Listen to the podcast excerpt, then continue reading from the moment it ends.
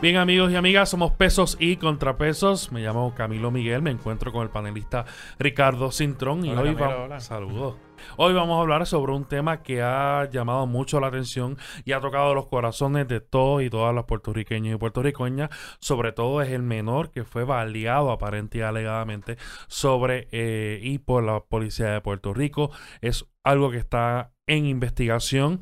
Ya el Departamento de Justicia se ha expresado y los fiscales ¿verdad? han expresado que han comenzado una investigación en negociado de investigaciones especiales. Pero Ricardo, vamos a contarles a los, a eh, al público presente de qué se trata, cuál fue, cuáles fueron los hechos que dieron eh, a, a esta terrible tragedia. De lo que sí, de lo que sabemos es que ah, todo sucedió con un, un vecino en el área de Carolina. Estaba eh, reclamando de que habían jóvenes que estaban haciéndole daños a, a diferen- difer- diversos vehículos y estaban robándoselos, etcétera. Y aquí viene y explotó la noticia de que sucede este, esta balacera, ¿verdad? En contra de, de este menor. Originalmente habían dicho de que se había, el vehículo se había reportado como robado. eh, y había muchas personas que estaban como que desmintiendo o poniendo en duda eso.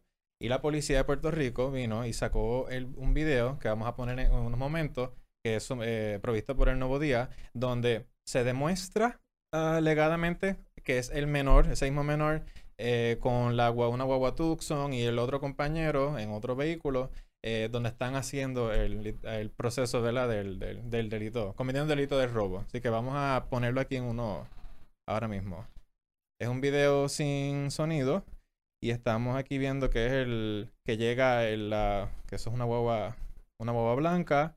Están ahí bajándose y hacen ese, ahí es que están cometiendo el El- lo que llaman, ¿no? El carjacking, ¿no? carjacking. Pero realmente el carjacking Bueno, cuando hay, hay, hay, un, hay una persona eh, manejando el vehículo, en este caso pues vemos el vehículo estacionado un poco... eh, esto es un video que va, va, va a servir de, de mucha importancia, sobre todo al momento del descubrimiento de prueba, eh, porque cuando se trata de, ah, de emplear fuerza por parte de la policía, el Tribunal Supremo ha dicho que el policía tiene que tener un, un peligro inminente de muerte.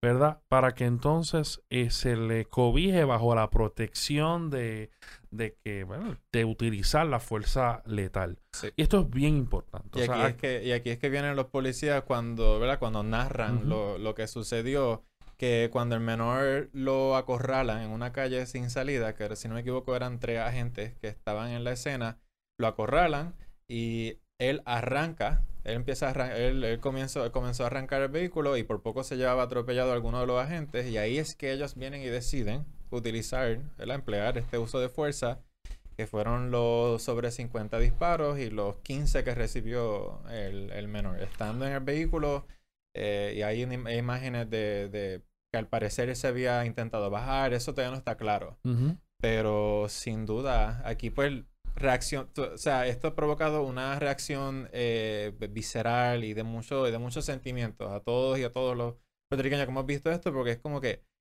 pone, pone, pone en duda qué pasó aquí. ¿Por qué, por qué este uso tan desmedido? Para muchas, muchas personas dirían, de fuerza. Claro. Porque para tú venir y detener a una persona eh, dentro de un vehículo, pues uno pensaría, no sé, o sea, en ese momento se necesitan tanto, emplear tantos disparos para Hay, eso. hay, hay un elemento que se llama el elemento de proporcionalidad. Sobre todo cuando se trata de legítima defensa, que es un eximente, ¿verdad? Eximente de responsabilidad penal en este caso, es cuál, cuán proporcional fue la fuerza que yo empleé para, para evitar el daño inminente que yo iba a recibir. Ujú. Si yo le iba, si el menor de 10 años le iba a tirar el carro a los, a los policías, que según, ¿verdad? Surge de la, de la noticia y aparente alegadamente, el menor estaba desarmado. Sí. Pero cier- ciertamente pues tenía un vehículo. Y, Claro, y todos y sabemos que un vehículo es un arma. Exacto, Tú puedes matar a una persona con un arma. Exactamente, se convirtió en un arma. claro. Así que ahí el argumento de que el hecho de que él estaba desarmado no, no le daba base, no da, no da base para que la policía utilice eh, su arma. Bueno, no, no se sustenta porque el vehículo ya solo, de por sí solo. De por sí solo es un arma y eso sería un argumento súper sustan- eh, sustancial para fiscalía probar que en efecto, este, perdón, no, depende, ¿verdad? Porque hay- habría que ver si, si le radican cargo a los policías. Si le radican cargo a los policías es la defensa quien, quien tendría que probar en efecto que, ¿verdad? Este, que, eh, que su, su, su cliente pues no tuvo otra opción Claro, se sentía que, que estaba en peligro. en peligro. y- al momento, y hay casos del Tribunal Supremo, sobre todo el Tribunal Supremo Federal, que, que han avalado ese tipo de, de- de fuerza. O sea, pero ahora, ahora digo yo, o sea, 50 impactos de bala. Este, el menor recibió dos impactos de bala. Ujú. 12 a Eh, 15. de Ah, 12 a 15 impactos de bala. Era proporcional eh, impactarle 50 veces que se tradujeron en 12 disparos. Pues yo creo, yo creo que no. Y habría que entonces evaluar las circunstancias y la verdad, la, eh, la totalidad de las circunstancias para ver entonces cuál fue la razón. Porque con un disparo, tú detienes una persona. Claro. Y entonces, ¿cuál era el elemento? Y la policía de Puerto Rico y la policía está entrenada para eh, controlar a una persona y depende. O sea, pues mira, le puedes disparar en las piernas, le puedes disparar en los brazos Sí, pero esto. y eh, ahí neutralizas al, al- al que está cometiendo eh, el delito o el que está eh, introduciendo o- al policía a un peligro inminente de muerte en este aquí, aquí cubrieron en las noticias que la, estos varios de los agentes salieron, son recién graduados de la, de, de la academia, de, los cambios más recientes que ocurrieron en la academia, ellos son parte de, de, de eso. Básicamente después de que ya el monitor de la Policía Federal de la Policía estuviese aquí, hiciera una serie de cambios. Y uno de los cambios era si eh, que se puede emplear ese uso de, de fuerza, que no necesariamente hay que ir hacia las piernas para detener a una persona y toda la cosa. Como que básicamente nos dijeron, pues vale entonces, que tú puedas venir a impactar en, pues, en otras áreas del, del cuerpo. Y claro, está en el vehículo, está en un vehículo, pues sin duda, pues ¿dónde van a caer la mayor, la mayor cantidad de, los de los disparos? Pues en todas Pues en el pecho, evidentemente, pues. Y hay, y hay imágenes de, de verdad de que, de que se abrió la puerta, o sea, que la puerta estaba abierta y él estaba en el piso, así que pues, no, no tengo claro, y yo creo que todavía no tenemos claro si es que él vino y cuando empezó a recibir esos disparos, pues vino e intentó ¿verdad? huir y ahí conti- ¿verdad? continuaron. Vamos a ver lo que sigue saliendo en la investigación y la, y la autopsia que van a tener que hacer, sin duda. Pero aquí, aquí, pues como todo, hay muchos sectores que salen en defensa de la policía porque precisamente, porque, pues, porque se sabe, es un trabajo eh, que no mucha gente quiere hacer, es un trabajo que no les pagan, no les pagan suficiente para, el- para la cantidad de responsabilidades que tienen, No tiene retiro. no tienen retiro, ajá, exacto. Eh, y, y es como que tienen muchas, tienen muchas presiones y tienen muchas cargas con las que tienen que asumir, o sea, el policía no solo es una persona que va a detener a una persona, sino que se convierte en, o sea, su rol es, ese no es su único rol.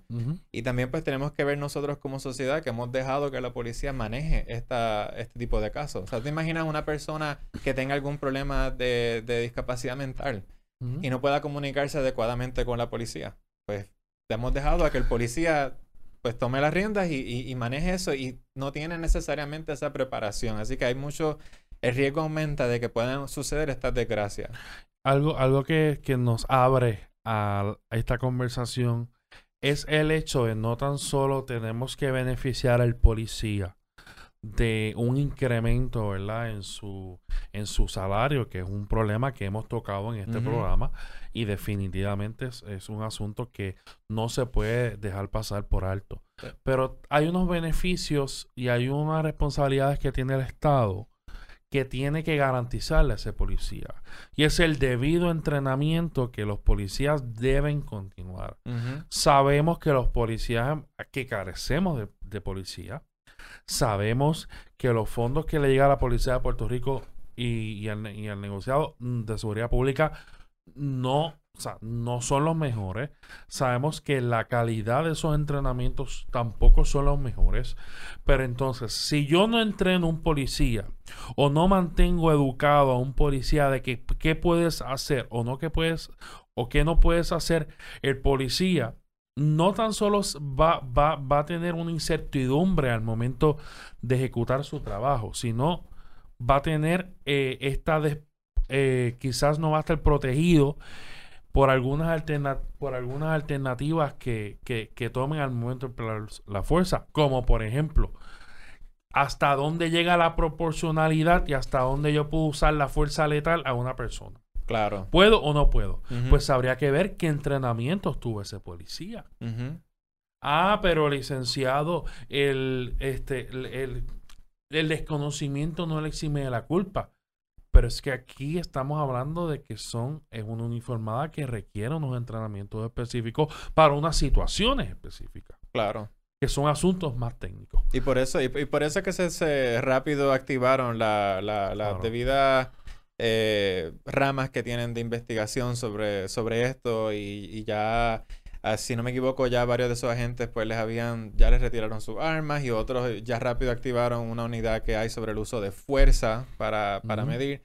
Y también eh, vi un argumento de lo más interesante que, que hicieron sobre lo del monitor federal, ¿verdad? Que está aquí con la policía y la visión que pueda tener eh, eso en, la, en cómo va a ser el entrenamiento. Y es como que, bueno, si tomamos si hacemos referencia a cómo los policías en los Estados Unidos manejan eh, estas situaciones, pues vemos que esto es perfectamente normal. El utilizar este empleo de fuerza, en mi opinión, desmedido. Porque tú no necesitas, o sea, digo, claro, uno, uno, uno en la, en la, no en la ignorancia un poco, pero sí como que uno nunca ha estado en esa posición, ¿verdad? Para, para, para venir y decir, ah, pues eso piensa, porque lo pueden decir, muy sencillo uno venir y decir, que no necesitas tanto emplear, o sea, no tienes que disparar tanto, no, con dos o tres balas es suficiente, como que bueno, ajá. Eso es debatible, pero para mí es preocupante de que veamos algo que sea, que sea algo tan normal que la policía, en este caso la policía de Puerto Rico, utilice eh, ese mecanismo tan, para mí, libremente hay que tener, para mí hay que tener tanto cuidado. Es como que debería ser, tu última opción debería ser utilizar tu arma de fuego, no la primera. Pero more often than not, muchas, o sea, muchas veces lo que está pasando es eso, es la primera opción. En los Estados Unidos los videos están repletos de eso. El caso de Massachusetts. Ajá. El caso de, de Minnesota. El reciente caso de Minnesota, en el cual el policía blanco pues arremetió y luego se convirtió en un, en una, en un asesinato de, de discrimen, ciertamente. Sí, sí, Por, pero utilizando que el aparato y el uniforme de la policía de la policía, en ese caso de ese estado. Así que amigos, esto es un tema que va a dar mucho de qué hablar, pero aquí estaremos para llevar a cabo cualquier análisis como siempre lo hacemos. Esto fue pesos y contrapesos y será hasta la próxima ocasión.